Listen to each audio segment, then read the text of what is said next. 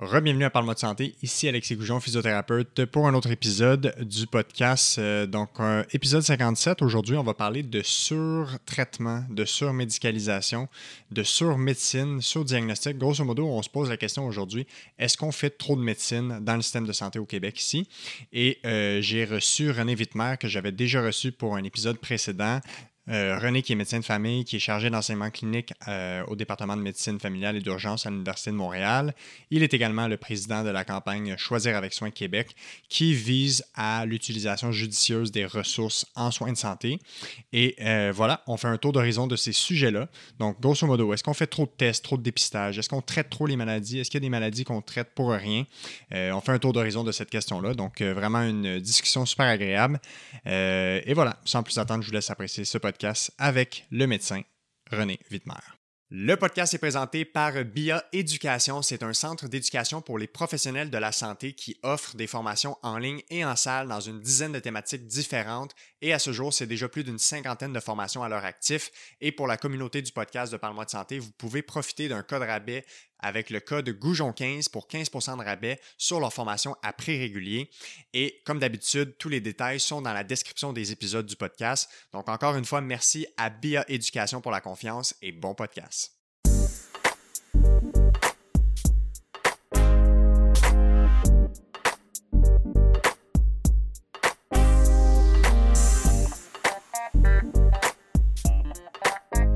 OK, on est parti. René Wittmer, bon matin, comment ça va? Hey, bon matin, ça va et toi? Ça va super bien. On se retrouve, euh, je crois, deux ans plus tard euh, autour de cette même table. Quelque chose comme ça? Probablement presque jour pour jour. On avait enregistré l'épisode 27 avec euh, toi-même et Tatiana Vukobrat, qui était une de tes collègues au GMF auquel tu travailles. on avait parlé d'imagerie médicale, de surprescription, un peu de, de tous ces enjeux-là. aujourd'hui, on parle d'un sujet qui est en lien avec ça aujourd'hui également, qui est tout aussi passionnant, qui est au centre de ton intérêt, de ta passion, de, la flamme qui t'anime euh, comme médecin de famille. Euh, fait qu'on va parler de, surdiagnostic, de surmédicalisation, surtraitement. On se pose un peu la question est-ce qu'on fait trop de médecine? Est-ce qu'on fait trop de tests et tout ça? Euh, Tu es assurément une personne de choix pour en discuter. peut-être pour mettre les gens en contexte, d'abord, peut-être faire un tour d'horizon des différents chapeaux. d'abord, tu es médecin de famille, mais tu es impliqué dans plusieurs choses. Fait que peut-être nous faire une petite liste pas trop exhaustive, mais juste général des trucs les plus principaux euh, dans lesquels tu es impliqué, euh, qui, qui, résument un petit peu ton CV professionnel. Ben, avec plaisir. Ben, je suis médecin de famille de formation, je pratique au GMFU des Faubourgs à Montréal, je fais un petit peu de médecine hospitalière, euh, je suis professeur adjoint clinique à l'Université de Montréal et comme tu dis, ce qui m'anime beaucoup, c'est l'utilisation judicieuse des ressources. Donc, je suis président de la campagne Choisir avec soins Québec où on, justement on s'intéresse à mettre la pertinence des soins au cœur de nos priorités comme professionnels et comme système. Fait que si on part avec la, question aussi simple, pourquoi en 2023 maintenant? Puis, tu sais, il y a quand même une mise en contexte politique d'actualité. Au Québec, on est en pleine, euh, si on veut, réforme du système de santé. Mm-hmm. Il y a eu le projet de loi du ministre Dubé qui a été déposé. Il y a beaucoup de changements qui veulent être faits pour, si on veut, amener le système de santé à être plus performant, plus optimal pour répondre aux besoins de, la santé des Québécois et des Québécoises. Fait que pourquoi en 2023, c'est pertinent de parler de pertinence. de pertinence des soins, puis de surdiagnostic, puis de surtraitement. Pourquoi on, doit parler de ces enjeux-là? Écoute, ça fait longtemps qu'on en parle. Hein. Il y a des choses aussi simples que, mettons, l'examen annuel chez le médecin. C'est mhm. depuis la fin des années 70 qu'on en parle, qu'on devrait arrêter cette pratique-là, que c'est inutile. Et donc, c'est pas nouveau, c'est pas d'hier qu'on parle de ça, mais il y a effectivement de plus en plus d'intérêt pour la pertinence des soins, notamment parce que les soins sont sous pression.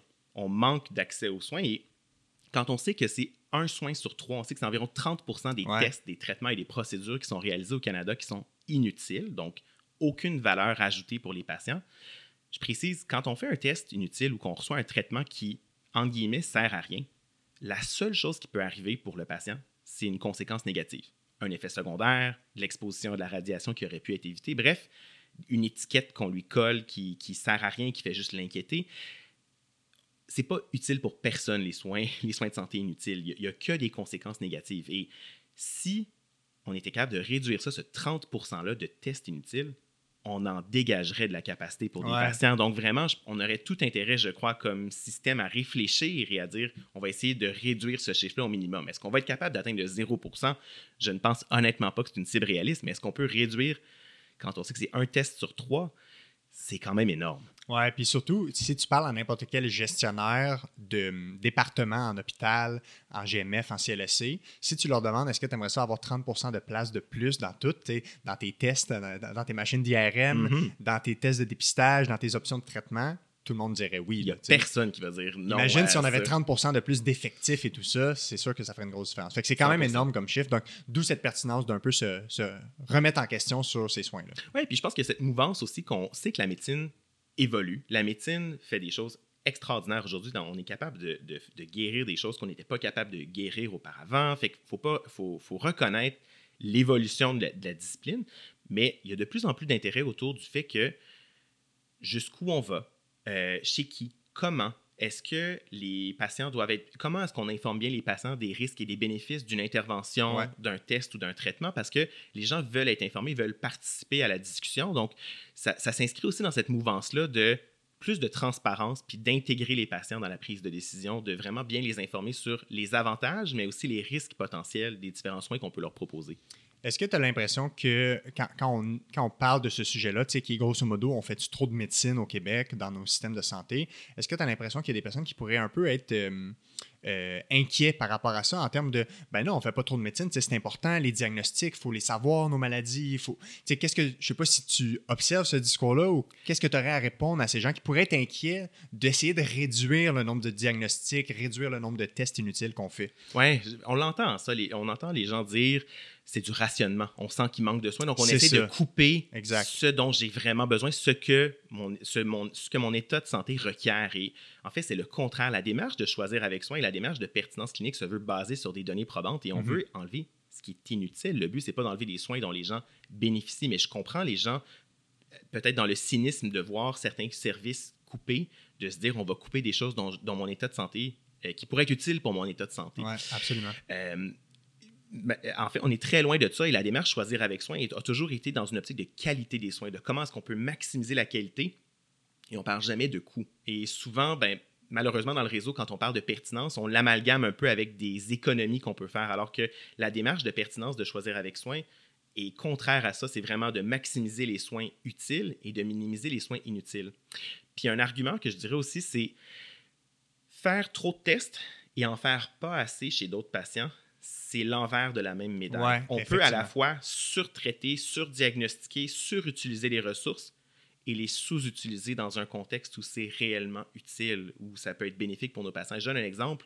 Euh, on sait qu'il y a un certain nombre d'échographies mammaires qui sont réalisées pour des patients qui ont des douleurs au sein, donc la mastalgie. Et on sait qu'à moins d'avoir certains critères bien précis, l'échographie n'est pas un, on n'a pas besoin d'utiliser l'imagerie dans une douleur au sein chez la plupart des femmes. Euh, alors que la patiente qui a réellement une nouvelle bosse chez qui on aurait besoin d'une échographie, ben, elle n'y a pas accès dans les temps où on en aurait besoin réellement parce que no- nos machines, nos technologues sont occupés à faire quelque chose de pas utile. Donc, on voit ici un bel exemple de surutilisation de la ressource pour les mastalgies et un, un exemple de sous-utilisation ou de retard diagnostique chez des patientes qui pourraient réellement en bénéficier. Donc, c'est l'envers de la même médaille. On peut à la fois sous-utiliser les ressources et les surutiliser. C'est ça, l'un n'empêche pas l'autre. Ça peut Exact. cohabiter ensemble, ce- ce- ces principes-là. Et souvent, ça coexiste. Ce Mhm. qui fait les, les, les ressources ne sont pas infinies. Donc, quand je les mets sur quelque chose d'inutile, j'ai moins de cette ressource-là qui est disponible pour des contextes où j'en aurais réellement besoin. Ouais, donc au final, c'est pas de réduire l'utilisation des ressources, c'est de les utiliser à bon escient, au bon moment, pour les bonnes personnes, Absolument. dans les bons contextes. Ouais, et c'est de base dans ce concept-là, les cinq bons. C'est de, de base, mais c'est de se ramener à ça, de dire est-ce que c'est la bonne modalité pour le bon patient au bon moment. Tout à fait. Euh, L'exemple que tu as parlé de l'examen annuel me frappe parce que moi, j'ai eu ça toute ma vie, l'examen annuel. Puis, tu sais, moi, j'ai à peu près pas eu de problème de santé dans ma vie, mais j'allais quand même une fois par année chez le médecin de famille.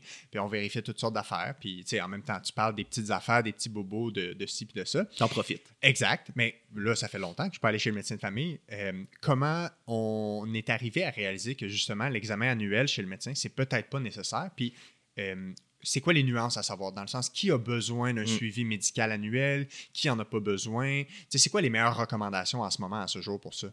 Ouais, je dirais, euh, c'est, faut, faut pas, faut pas jeter euh, le bébé avec l'eau du bain, comme on ça. dit. Il y a des choses qui sont quand même utiles. dans le- si on a des nouveaux symptômes, qu'on a une préoccupation par rapport à notre état de santé, c'est probablement le meilleur moment d'aller voir son médecin, justement que plutôt que quand on se sent bien. Donc, Mhm. règle générale, si on note un changement, on a une inquiétude, c'est correct de consulter. Je ne veux pas décourager les gens d'aller consulter leur médecin. Par contre, on est peut-être dans un monde en ce moment où on a l'impression que c'est un devoir quasiment moral, un devoir citoyen d'aller faire son check-up annuel chez le pas médecin. une bonne personne T'es pas une si bonne tu fais personne pas ton tu fais pas rendez-vous ça. annuel chez le médecin. Exactement. Puis, alors que c'est probablement pas nécessaire pour la plupart des individus, en tout cas certainement pas chez les jeunes adultes qui n'ont pas des conditions de santé particulières. Évidemment, si on est suivi pour un problème de santé, qu'on utilise des antidépresseurs, qu'on prend un autre médicament, ben, c'est correct de voir son médecin sur Mhm. une base régulière pour réévaluer son traitement, le represcrire. Là, c'est une autre paire de manches. Mais quelqu'un qui dit Je me sens bien, je vais aller voir mon médecin pour qu'il me garde en santé plus longtemps, à moins d'avoir certains profils de risque bien particuliers, donc soit en raison de nos habitudes de vie ou encore parce qu'on a des antécédents familiaux assez lourds de maladies comme le cancer, on n'a généralement pas besoin de voir le médecin sur une base annuelle, en tout cas. Euh, J'ai une collègue qui, qui dit, euh, Dr Thériault, euh, si elle nous écoute, on la salue, mais elle dit toujours, il y a deux problèmes avec l'examen annuel. Euh, c'est que c'est un examen et que c'est annuel. Ouais. Dans, dans les faits, quelqu'un qui vient, qui se sent bien, on prend la pression, mais il y a très peu de choses qu'on va examiner de routine qui a une valeur ajoutée. On veut surtout questionner nos patients sur leurs habitudes de vie. Est-ce qu'ils ont noté des changements euh, dans leur santé, des choses qui les préoccupent? Mais on- il y a très peu de choses qu'on examine. Donc, de faire un check-up de la tête aux Mhm. pieds, comme la voiture qu'on amène au garage pour l'inspection annuelle, là, pas grand-chose. Euh, Il n'y a, pas beaucoup de structure à examiner sur une base routinière. Euh, puis le fait que c'est annuel, ben, chez la plupart des personnes, la visite peut être espacée aux trois ans, on peut dire trois et même plus dans certains cas, mais il y a des tests de dépistage comme le cancer du col de l'utérus, même chez les jeunes femmes, à partir de 25 ans, on recommande que ce soit fait une fois ou trois ans. Mhm. Donc, c'est pas inutile de voir son médecin, mais est-ce qu'on a besoin de se booker son rendez-vous une fois par année? Probablement pas.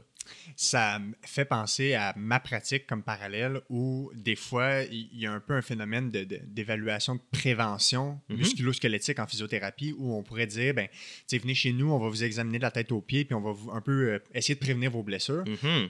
Ou des fois, moi, j'ai des, des clients, des nouveaux clients qui vont venir puis qui ont été habitués à un certain type de pratique en physio où ils allaient aux six mois pour un espèce de check-up, un peu de style mécanique, tu sais. Euh, puis ils viennent, puis ils sont comme Ah, mon physio a pris ma- sa retraite, il m'a référé à toi, je viens un peu pour mon check-up. Mhm.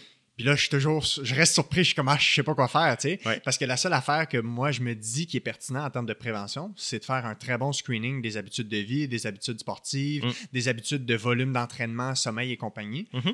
Plutôt que d'y aller avec mes mains pour essayer de ressentir des choses Ben qu'on pourrait s'inventer, penser qu'on est capable de diagnostiquer ou peu importe. Euh, fait que c'est un peu le même principe. Je me dis, ben, Ah, je fais le parallèle après, complet. après 10-15 minutes de jaser, j'ai l'impression que j'ai beaucoup plus de valeur pour t'aider dans ta prévention que si tu te couchais sur la table puis je sentais tes tensions musculaires ou un, peu importe. que Tellement. On pourrait prendre n'importe quel adulte en santé puis je suis capable de trouver une tension musculaire quelque part. c'est la même chose pour moi. Voilà. Je pourrais examiner, je pourrais entendre des petites affaires, je pourrais sentir une petite affaire, mais Ouais. le plus utile, probablement, dans un contexte de visite de prévention, c'est de m'asseoir puis de discuter avec mes patients, puis de revoir aussi c'est quoi leurs objectifs de soins. Parce que là, on parle de jeunes, on parle de, de- je prends par, par excellence le cas des jeunes patients qui viennent me voir, mais il y a des patients plus âgés que leur objectif de soins, c'est pas de vivre jusqu'à 100 ans. C'est pas nécessairement ça, et la qualité de vie est beaucoup plus importante. Fait que ces conversations-là, ces, ces objectifs de soins-là, on les détermine pas en palpant, on les détermine en discutant derrière des conversations. Ça, ça va avec les attentes des patients. Tellement. Et euh, l'autre parallèle, c'est que ça, ça amène de- du surdiagnostic qu'on va un peu définir tantôt, puis ça, ça amène les gens à avoir des étiquettes en lien avec ça parce que. Tu sais, je me rappelle, j'ai vraiment un exemple concret où la personne était venue me voir pour me dire je suis ici pour mon check-up. Puis, tu sais, pendant que j'évaluais certaines choses, elle était comme Ah, puis c'est-tu au- aussi tendu? Tu sais, c'est-tu tendu comme d'habitude? Tu sais, mes Mm. mollets sont-tu Puis là, je suis comme Ok, fait que cette personne-là se fait étiqueter vraiment à avoir des mollets tendus. Mm. Puis c'est peut-être son barème pour savoir s'il est à risque de blessure, etc.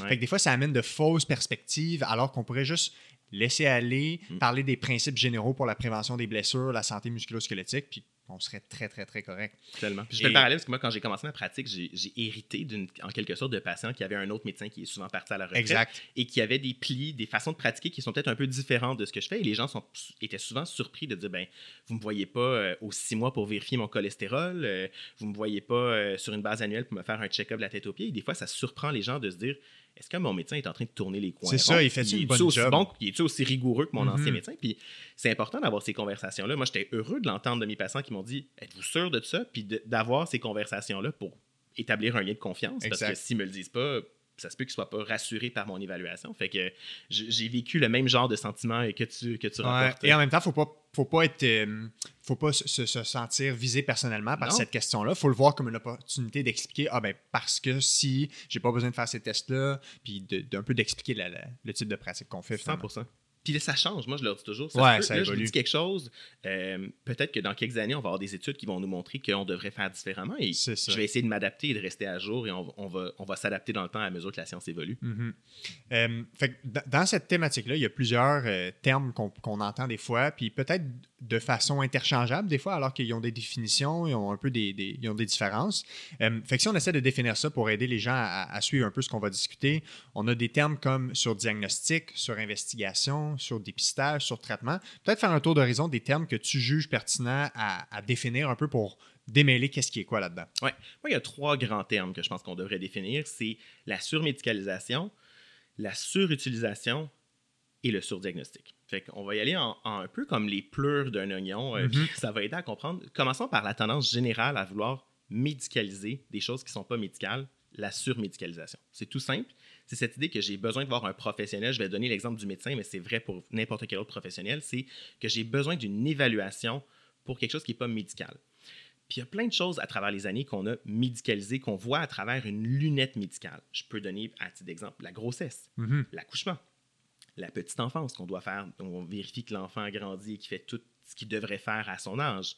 Le vieillissement, la fin de vie. On, est dans, la plupart des gens nous disent qu'ils désirent mourir à la maison la réalité, c'est que la plupart des gens meurent à l'hôpital. Hmm. Donc, il y a une divergence claire entre ce que les gens veulent et ce qu'on observe sur le terrain. Donc, ça, c'est de la surmédicalisation. C'est je médicalise la normalité aussi.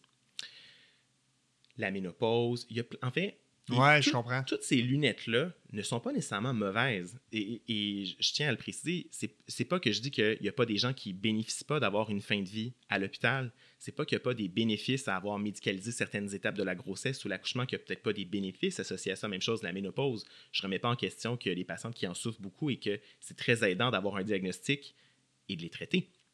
Mais c'est cette idée qu'à chaque fois qu'on a un problème, peut-être que c'est un problème médical. Donc, on a tendance à vouloir voir ça dans une perspective biomédicale. Là, dans, la, la, pleure plus intérieure, il y a la surutilisation. Donc, le fait de vouloir médicaliser des choses, de voir le médecin, fait que qu'est-ce, qu'on, qu'est-ce qui arrive quand on voit le médecin? On prescrit des tests.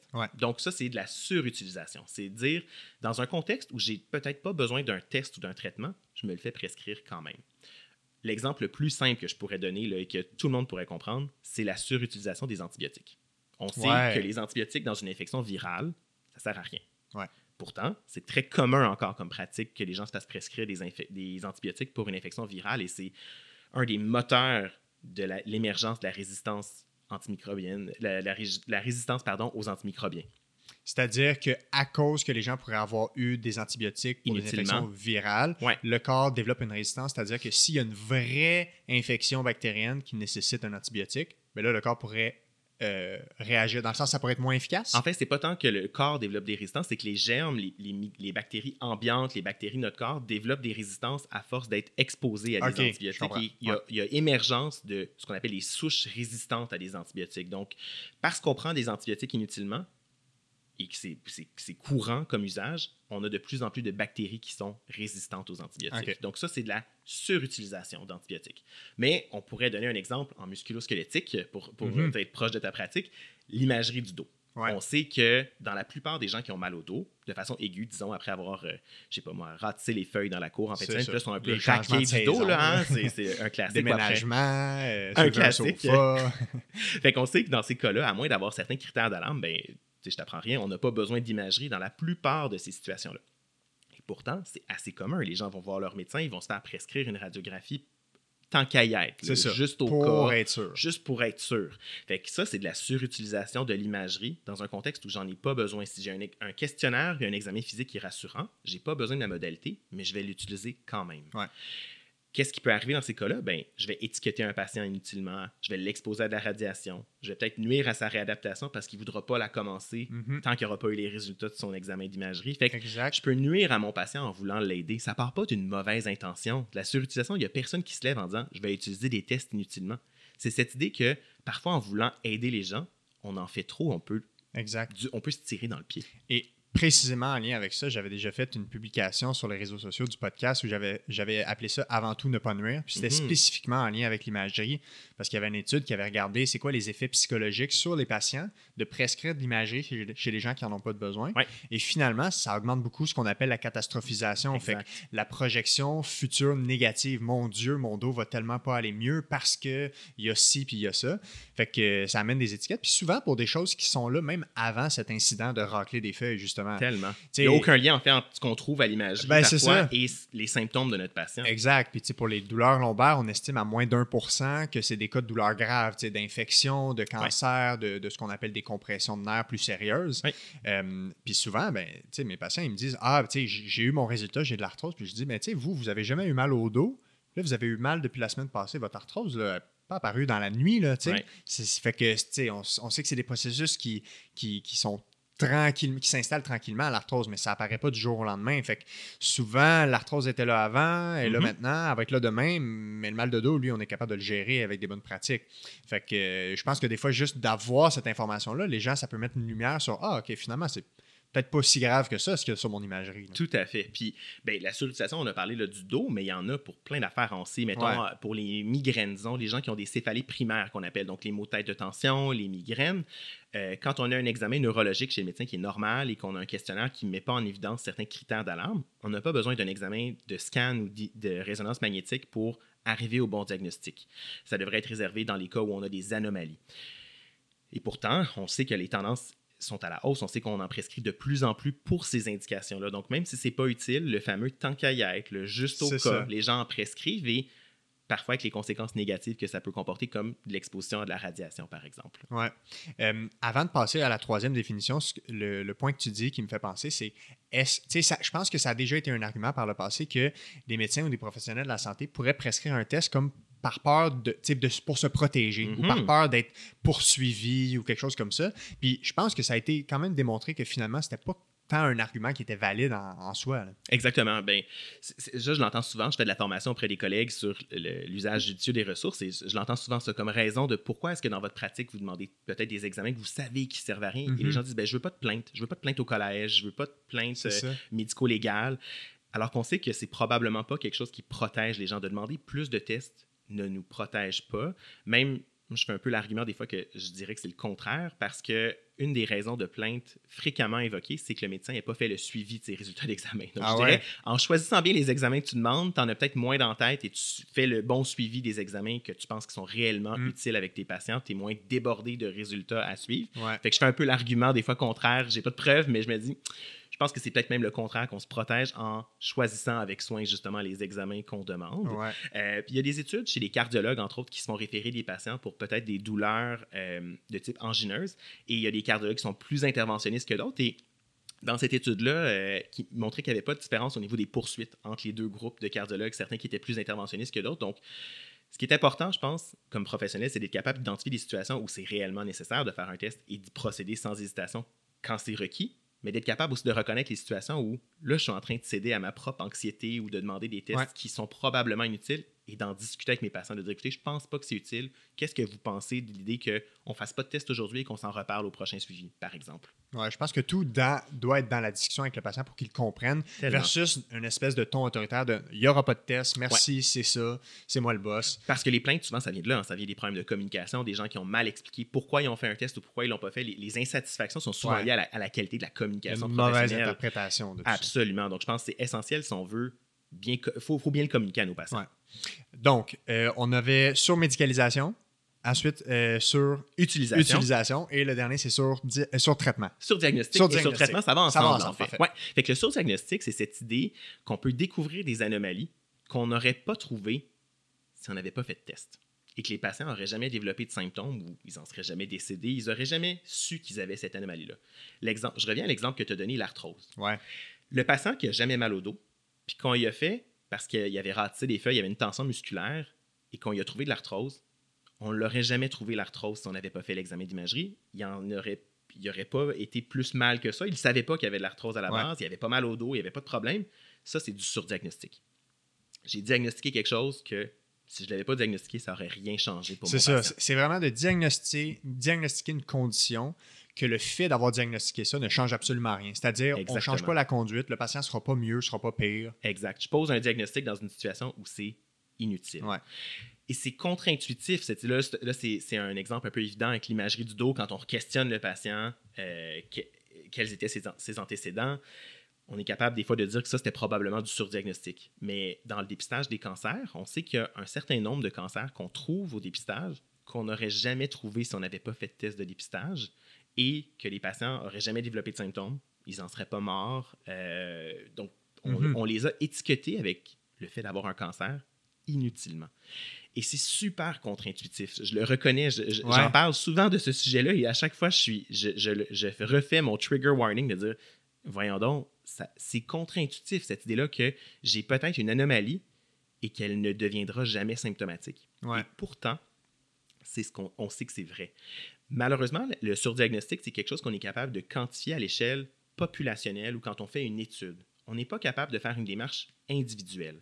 Donc, quand j'ai un résultat d'un test qui montre du cancer, je suis incapable de savoir cette personne-là, est-ce que c'est un surdiagnostic ou est-ce que c'est une personne que je dois traiter? Donc, c'est très délicat. Euh, malheureusement, je ne peux pas dire aux patients ne faites rien par rapport à ce test-là qu'on a trouvé parce que statistiquement, ça peut être quelque chose de dangereux.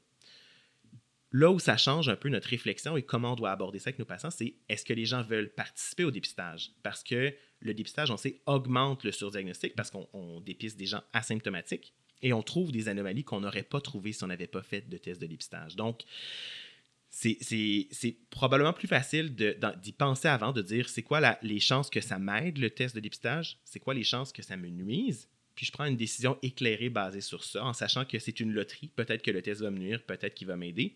Une fois que notre bras est dans le tordeur, c'est un peu difficile de faire marche arrière. Une fois qu'on a trouvé un cancer, il y a à peu près personne qui va dire on fera rien avec ça et je, les comprendrais tout à fait et je serais mal à l'aise comme professionnel de rien faire parce que je ne sais pas comment ça va évoluer dans le temps, je ne suis pas capable de lire le futur.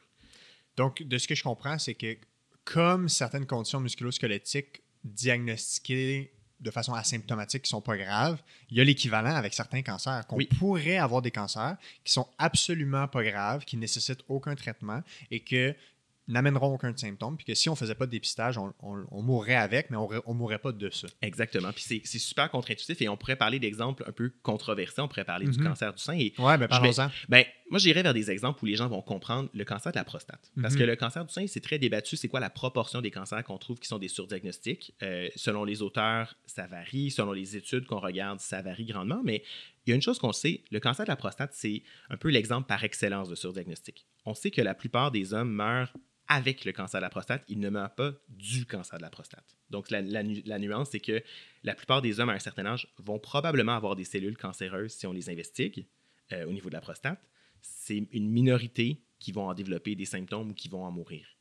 Euh, pour donner un exemple de ratio, on a des études qui nous montrent que euh, quand on fait du dépistage du cancer de la prostate, si je dépiste 1000 hommes dans la tranche d'âge où ça peut être approprié de le faire, c'est environ un homme sur mille qui va éviter de décéder du cancer de la prostate grâce au test de dépistage qu'il a procédé. Il faut dépister 1000 hommes pour, avoir un bénéfice sur la mortalité. Une personne. Ouais. Et là, euh, le, le contre-coup de ça, ou le dommage collatéral de faire du dépistage, c'est que je vais en étiqueter 40 inutilement que j'aurais pas trouvé si j'avais pas fait de test de dépistage. Donc 40 hommes que je vais inquiéter potentiellement mhm. pour le cancer de la prostate, qui vont subir parfois des examens et peut-être avoir des complications de ces examens-là ou même des traitements qu'on va leur proposer. Pour, la, pour le une chance que ça entre guillemets, ça leur sauve la vie.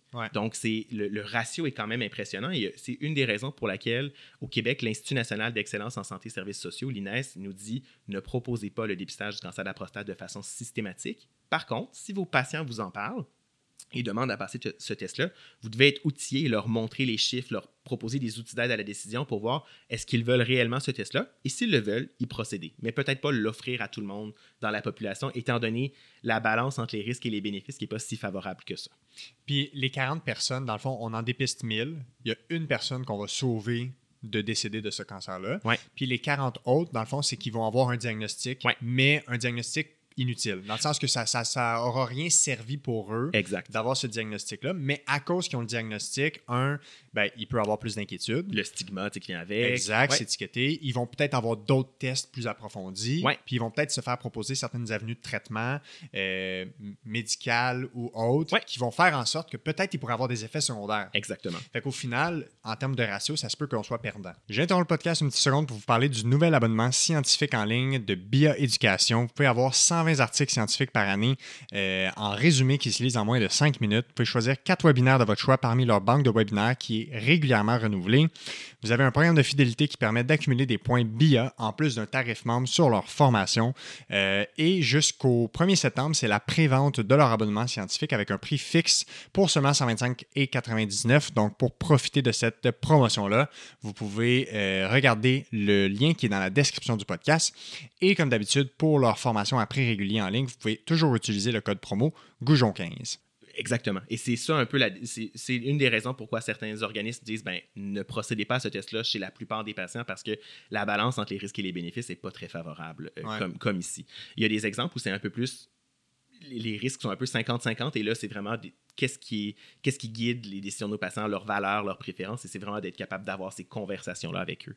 Mais l'exemple de la prostate, effectivement, 40 surdiagnostics pour une vie sauvée, c'est euh, Ouais. quand même un, un ratio qui, est- qui est un peu choquant pour certaines personnes de savoir qu'il y en a autant. Et malheureusement, ces 40 personnes-là qu'on a surdiagnostiquées le sauront jamais qu'elles sont des surdiagnostics parce qu'elles vont toutes avoir l'impression que c'est des survivants qui ont survécu grâce au dépistage. Ouais. Et on n'a aucune façon de savoir si c'était un surdiagnostic ou si c'était une vie sauvée. C'est vraiment sur la population entière que je suis capable d'estimer ça. Euh, donc, ces hommes-là vont être traités inutilement dans beaucoup de cas. Ils Ouais. vont penser que ça les a aidés, mais dans les faits, probablement pas.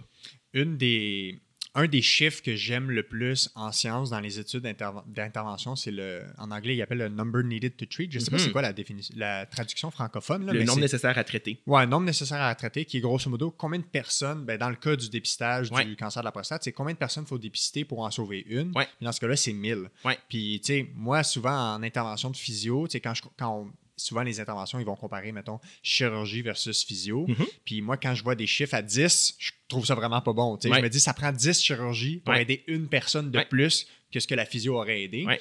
Fait que quand on est à 1000, tu sais, c'est pas super bon comme chiffre. c'est sûr que c'est un peu différent parce qu'on n'est plus dans du traitement. Exact. Le nombre, c'est normal quand on s'adresse à une population asymptomatique à la base des gens qui n'ont pas de symptômes. C'est normal que le nombre de gens que je vais devoir dépister Et beaucoup euh, plus grand. ouais. Beaucoup plus grand. Fait qu'on n'est plus dans du nombre nécessaire à traiter, on est dans du nombre nécessaire à dépister. Du Mhm. number needed to screen, NNS, qu'on va dire euh, dans, dans le langage. Mais tu as raison, c'est le même genre de, de chiffre. Le même que- principe de c'est le ratio. même principe, C'est ouais. sûr qu'il va être plus élevé avec le dépistage. Exactement. Puis c'est. Et les gens sont souvent surpris quand je leur dis, ben, vous savez, si j'en dépiste 1000 comme vous, il y en a juste un qui va en bénéficier, ou des fois, dans- pour d'autres cancers, c'est un peu plus élevé, mais on parle de peut-être 3, 4 personnes qui vont en bénéficier. Les gens sont parfois surpris, ils ont l'impression que euh, c'est la moitié des gens qui sont dépistés qui bénéficient et qui Ouais, évitent un cancer grâce à ça. C'est juste, je pense qu'il faut être transparent, il faut être capable de bien nommer les bénéfices et les risques pour que les gens prennent une décision qui concorde avec leurs valeurs et leurs préférences. Et donc, dans le cas du cancer de la prostate, c'est quoi les recommandations par rapport au dépistage? C'est qui, chez qui on devrait vraiment investiguer? Il doit avoir certains symptômes, des signes? Ça dépend à qui on demande la question. Ah la ouais, réalité, hein? c'est que ça dépend c'est quelle société savante vers qui on se tourne. Mais si on regarde certains groupes qui sont peut-être un peu avec un regard un peu externe, si je peux dire, comme l'Institut national d'excellence en services euh, en, en santé et en services sociaux, ou encore le groupe d'études canadien euh, sur les soins de santé préventifs, le Canadian Task Force, ces deux organismes-là recommandent que le dépistage ne devrait pas être offert, peu importe la tranche d'âge. OK. Euh, le dépistage, donc je parle De façon systématique chez de façon gens systématique. asymptomatiques. Exact. Et Ouais. si quelqu'un nous en fait la demande, on devrait être capable d'expliquer les risques et les ça, bénéfices et de l'offrir aux personnes qui maintiendraient le désir Mhm. de procéder à du dépistage, mais de pas le faire de façon systématique euh, à ces personnes-là. Puis, les autres parallèles, on a effleuré le sujet du cancer du sein. C'est quoi qui est pertinent à savoir? Tu sais, tu disais que c'est un peu controversé euh, ou, ou que c'est pas clair, les données scientifiques par rapport à ça. Est-ce qu'on fait trop de dépistage du cancer du sein en général? Est-ce qu'on est capable de statuer par rapport à ça? Bien, ça dépend de dans quelles lunettes on regarde ça. Quand on dit trop dépisté, c'est quoi? Qu'est-ce que c'est trop dépisté? Moi, je dirais, est-ce que les l'objectif, ça devrait être que les patientes soient informées qu'elles prennent une décision avec lesquelles elles sont confortables. Est-ce qu'on dépiste trop trop ou est-ce qu'on dépiste pas assez? Ça dépend à qui on pose la question. Euh, en termes de, de, de risques et de bénéfices, ça dépend aussi quelles études on regarde, quel groupe fait les recommandations, mais de règle générale, les recommandations sont de procéder au dépistage ou d'offrir le dépistage à certaines femmes, particulièrement en haut de 50 ans. Là, ça fait pas mal consensus. Tout le monde recommande que le dépistage soit offert aux femmes. Entre 40 et 50 ans, euh, ça fait l'objet de débats chauds actuellement, mm-hmm. puis c'est pas, pas si clair. Certains disent qu'on devrait l'offrir, certains disent que non. Et pour les plus jeunes encore, c'est vraiment, ça devrait être réservé chez des patients qui ont des syndromes génétiques ou qui ont des lourds antécédents familiaux. Mais pour les personnes à risque moyen, quand on fait du dépistage, une chose est sûre, c'est dans la tranche 50 à 69 ans jusqu'à 75 ans, c'est un groupe d'âge où on devrait le proposer et en parler avec nos patientes. Et après, même chose, d'avoir une conversation, une conversation sur les risques et les bénéfices et de voir est-ce que les patientes veulent procéder à du dépistage dans ce contexte-là. Mm-hmm. Et moi, j'ai des patientes qui me disent absolument, elles disent qu'elles veulent continuer, comme j'ai des patientes qui me disent parfois, en voyant les chiffres qui, qui, qui expliquent un peu les avantages et les désavantages du dépistage, je décide de ne pas faire de test. Puis je suis confortable avec ça. Il n'y a pas de bonne ou de mauvaise réponse. Mm-hmm. C'est ça la réalité, c'est que dans ces zones grises-là, où les valeurs et les préférences viennent beaucoup influencer notre décision, il n'y a pas de bonne ou de mauvaise réponse. Puis ça se pourrait aussi que des fois, quand on prend la tranche des 1000, comme on regardait tantôt, une personne aidée, euh, une personne sauvée, 40 personnes diagnostiquées pour rien, des fois même, on pourrait avoir une personne sauvée, mais une personne euh, avec des complications graves, des effets secondaires, euh, des traitements qui vont être proposés. Là, parce que c'est pas sans effets secondaires les traitements de cancer en général. Exact. Fait que ça, je pense c'est un très bon point. C'est quand on parle des risques et des bénéfices, je pense qu'il faut parler des bénéfices. Là, on a parlé de l'effet sur la mortalité, mais il faut parler aussi de l'effet des traitements. Est-ce que ça a un impact sur les types de traitements qu'on reçoit? Est-ce qu'il y a des gens qui subissent des effets secondaires et de quel genre? Est-ce qu'il y a des fausses alarmes aussi? Ça, c'est un, chiffre souvent qui intéresse des patientes euh, pour le cancer du sein, de savoir que euh, c'est quoi les chances qu'on me rappelle avec un examen et qu'au bout du compte, on me dise il n'y a rien. Ben, ces fausses alarmes-là, ça inquiète les gens, dorment pas Donc, un faux positif, finalement. On avait dit, vous avez un cancer, puis finalement, avec des analyses poussées, c'est pas vrai. Exactement. Puis ça, c'est à différencier du surdiagnostic. Souvent, les gens mélangent le deux, vont dire, ah, mais ça, c'est du surdiagnostic, on m'a dit que finalement, j'avais pas de cancer. Vraiment important de le clarifier. Une fausse alarme, un faux positif, au bout du compte, la conclusion, c'est qu'il n'y a pas de cancer. Dans du surdiagnostic, on fait une biopsie, on fait tous les tests et on conclut qu'il y a du cancer. Exact. Mais c'est un cancer encore une fois, c'est contre-intuitif, mais cette idée qu'on l'aurait jamais trouvé si on n'avait pas fait des tests. Ça fait quand même, euh, c'est quand même frappant, pas, j'allais dire choquant, mais c'est frappant dans l'imaginaire de, de, constater qu'il y a certaines conditions médicales. Puis je pense que les cancers, c'est comme un gros mot, puis c'est quelque chose qui est vu comme étant, ben, en général, ça fait beaucoup de, ça fait beaucoup de dommages, le cancer, quand on regarde à l'échelle planétaire. Oui. Fait que ça peut être contre-intuitif de, de, voir que des fois, certains cancers pourraient être non pertinents et que ça pourrait être des fois inutile de faire un dépistage pour le cancer en tant que tel. Oui. Une, une, chose à savoir, c'est que les cancers se comportent pas tous de la même façon. Euh, je donne un exemple. Il y a une analogie que j'aime beaucoup et qui aide les patients à comprendre, c'est l'analogie des animaux de la ferme. OK. Euh, on, revient à des, des, notions de base, mais ça, ça devient plus intuitif avec ça. Cette idée que les cancers n'évoluent pas tous de la même façon. Euh, il y a des cancers qui c'est des tortues. Puis on va imaginer que le dépistage, c'est comme un enclos. Donc, mon but en faisant un dépistage, c'est que j'attrape l'animal en question. Euh, imaginons que là, un cancer tortue, ça, c'est mes surdiagnostics. C'est mes cancers que même si je ne mets pas d'enclos autour, ils s'en vont nulle part. Ils évoluent tellement lentement qu'ils sortiront jamais de mon terrain. Fait que ça, c'est du surdiagnostic. Il y a des cancers, c'est des ours. Si je ne mets pas un enclos autour, ils s'en viennent me manger. faut que je mette un enclos, il faut que je l'attrape. Fait que ça, c'est où le dépistage est bénéfique. Puis finalement, il y a des cancers de type oiseau. Les cancers que j'ai beau mettre un enclos autour, ils s'envolent pareil, puis hmm. je les attraperai jamais.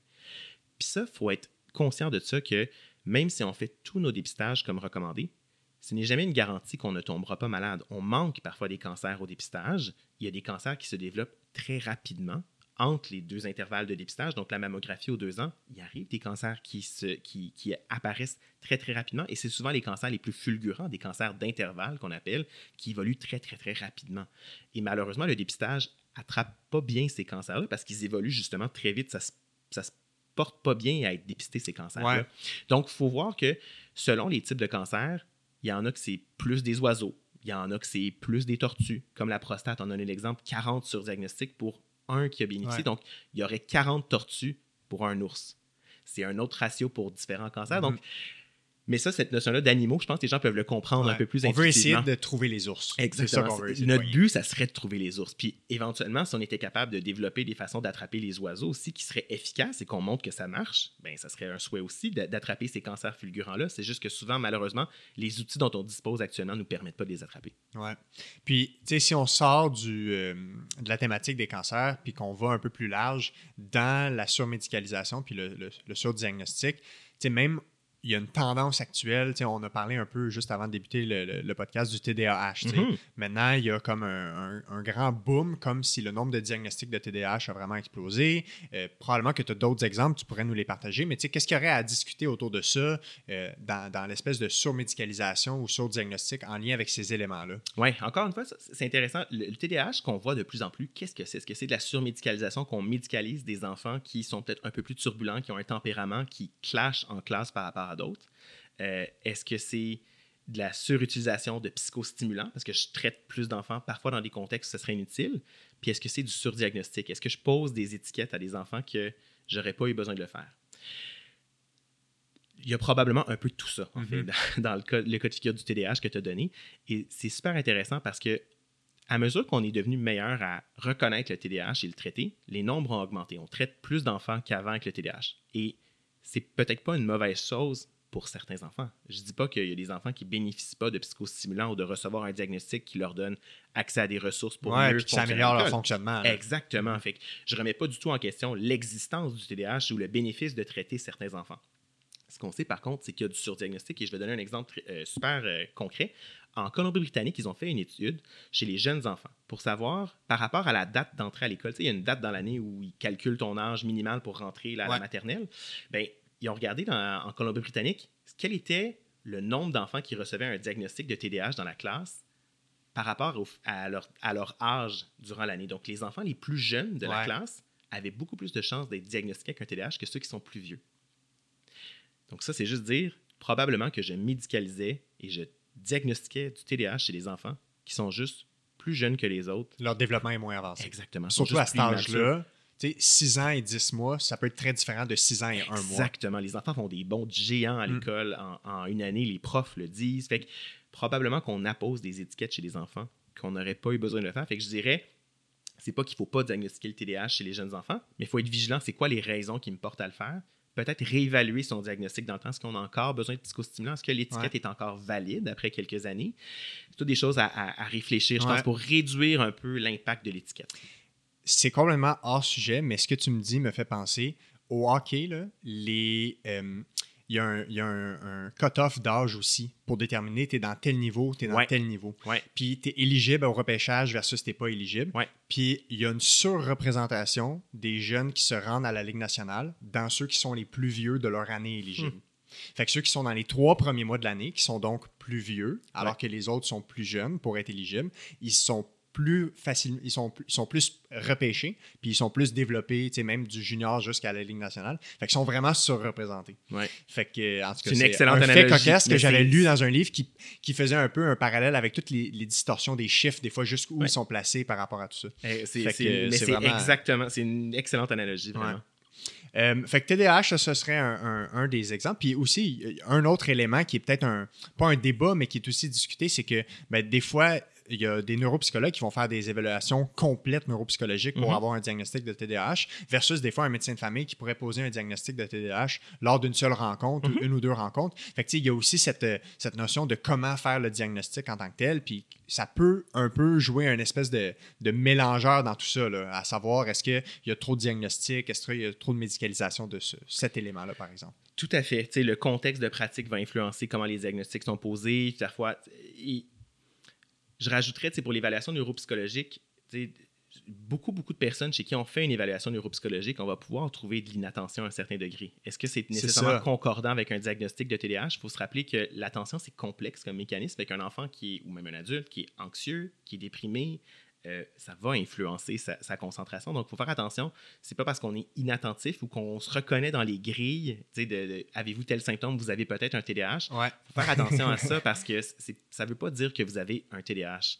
Euh, il y a des questions des fois de, pour un peu sensibiliser les gens au TDAH que pense qu'il faut faire attention. Euh, des fois, on dit est-ce que ça vous arrive d'avoir de la difficulté à vous concentrer quand le sujet ne vous intéresse pas? Moi, je suis le premier à dire que quand le cours n'était pas intéressant à l'université, ben, ça m'arrivait de divaguer puis de ne pas écouter. Puis pourtant, je pense que j'ai quand même un bon fonctionnement. Fait que je pense que dans une certaine mesure, des fois, certains critères, c'est de la normalité aussi. C'est de reconnaître que, ben oui, des fois, quand ça t'intéresse pas, tu es moins concentré que quand le sujet te passionne. Fait Il faut aussi faire attention avec tous ces autodiagnostics en ligne. Euh, 13 questions pour dépister le TDAH. Il y en a beaucoup de ces affaires-là. Là. Puis la clé, c'est dans ce que tu dis 13 questions pour dépister le TDAH. Ça ne veut pas dire que c'est un diagnostic au bout du compte. Ça veut dire posez-vous des questions, peut-être faire une évaluation, mais ça ne veut pas dire. Et souvent, ces auto-questionnaires-là, malheureusement, sont, réalisés par une industrie derrière ça pour sensibiliser les gens au diagnostic, pour peut-être avoir un traitement. Il y a de l'influence souvent de l'industrie euh, pour certaines maladies d'aller sensibiliser les gens qui vont ensuite consulter et peut-être recevoir une prescription en bout du compte. Ouais. Puis un euh, parallèle aussi, j'ai des amis optométristes, puis le nombre de fois qu'ils m'ont dit avoir vu des enfants du primaire qui étaient comme classés comme des enfants turbulents, puis finalement, c'est parce qu'ils voient rien parce qu'ils n'ont hmm. pas été chez l'optométriste, puis ils sont mis up, puis ben, ils ont des lunettes, puis tout d'un coup, ils sont calmes. Fait que des fois, c'est peut-être autre chose que juste ce que ça a l'air. Tout à fait. Puis c'est une forme de surdiagnostic, mais je ferai attention, l'enfant turbulent à cause d'un problème de vision, probablement qu'on l'a surdiagnostiqué avec du TDAH d'une certaine façon. Je dirais on l'a mal diagnostiqué avec du TDAH. C'est pas tout à fait la même chose que Ouais, c'est juste pas le bon problème. Exactement. Mais oui, tout à fait. Et ça va influencer les étiquettes qu'on va apposer parce qu'on ne cherche pas la bonne affaire et on est tellement focusé, on parle tellement du TDAH que des fois les gens sont. C'est le, diagnostic premier auquel on va penser, alors peut-être une autre cause bien simple à rechercher en tout cas un enfant qui voit pas bien ou qui entend pas bien. D'où ça vient, toi, tu penses, dans la mentalité. Euh, en médecine en général, puis même juste en soins de santé, les professionnels de la santé, d'où ça vient cette obsession de trouver des diagnostics, de passer des tests. Parce que même moi, je le vois dans ma pratique comme physio, on est tellement obsédé à comprendre c'est quoi exactement le problème mécanique, très précis, euh, alors que des fois, on sait que c'est pas pertinent de, mhm. s'attarder à ça. Je pense qu'en médecine, on peut faire certains parallèles avec, avec cette notion-là. D'où tu penses que ça vient? C'est-tu du fait que la médecine est rendue tellement avancée qu'on trouve trop de trucs, on a trop d'options, trop de tests? D'où ça vient ça, tu penses? Il y, a, comme deux volets dans ta question. Un, c'est d'où vient notre obsession à avoir un diagnostic précis. Je pense que ça vient juste de l'idée un peu confortable de plus je sais ce que je traite, mieux je vais le traiter. Hmm. Puis l'exemple du musculo-squelettique que tu donnes, je pense qu'on a été pendant plusieurs années dans une mouvance où on aimait avoir des diagnostics précis puis traiter des pathologies ultra précises. Puis comme tu le dis, on est dans une mouvance maintenant où on dit que ben, de traiter des cadrans, de traiter des fois un problème de fonctionnement, puis de reconnaître que c'est pas juste une structure qui est problématique. On est un peu plus là-dedans aujourd'hui. Euh, puis on reconnaît que ça marche peut-être même mieux d'avoir ce genre d'approche-là. Pourquoi maintenant est-ce qu'on demande des tests ou des traitements dans des contextes où on sait que c'est peut-être pas très utile? C'est compliqué comme phénomène. La surutilisation là, des tests et des traitements, c'est complexe. Puis je pense pas qu'il y a une seule explication. Euh, les habitudes, je mettrais peut-être en tête de fil de j'ai toujours fait d'une certaine façon. On a été tradition, la tradition. Fait que ça, là... C'est très dur de changer des façons de faire qui sont euh, ancrées depuis de longues dates. Exactement. Fait que ça, là, c'est confrontant de se faire dire qu'on fait peut-être pas la bonne façon ou de lire une étude qui vient en contradiction avec ce qu'on fait. C'est très, très difficile à accepter. C'est dur aussi de passer à l'action et de changer notre pratique. Donc, je dirais ça, une espèce d'immobilisme ou d'inertie dans la pratique, ça, c'est difficile. Euh, c'est probablement un des grands moteurs.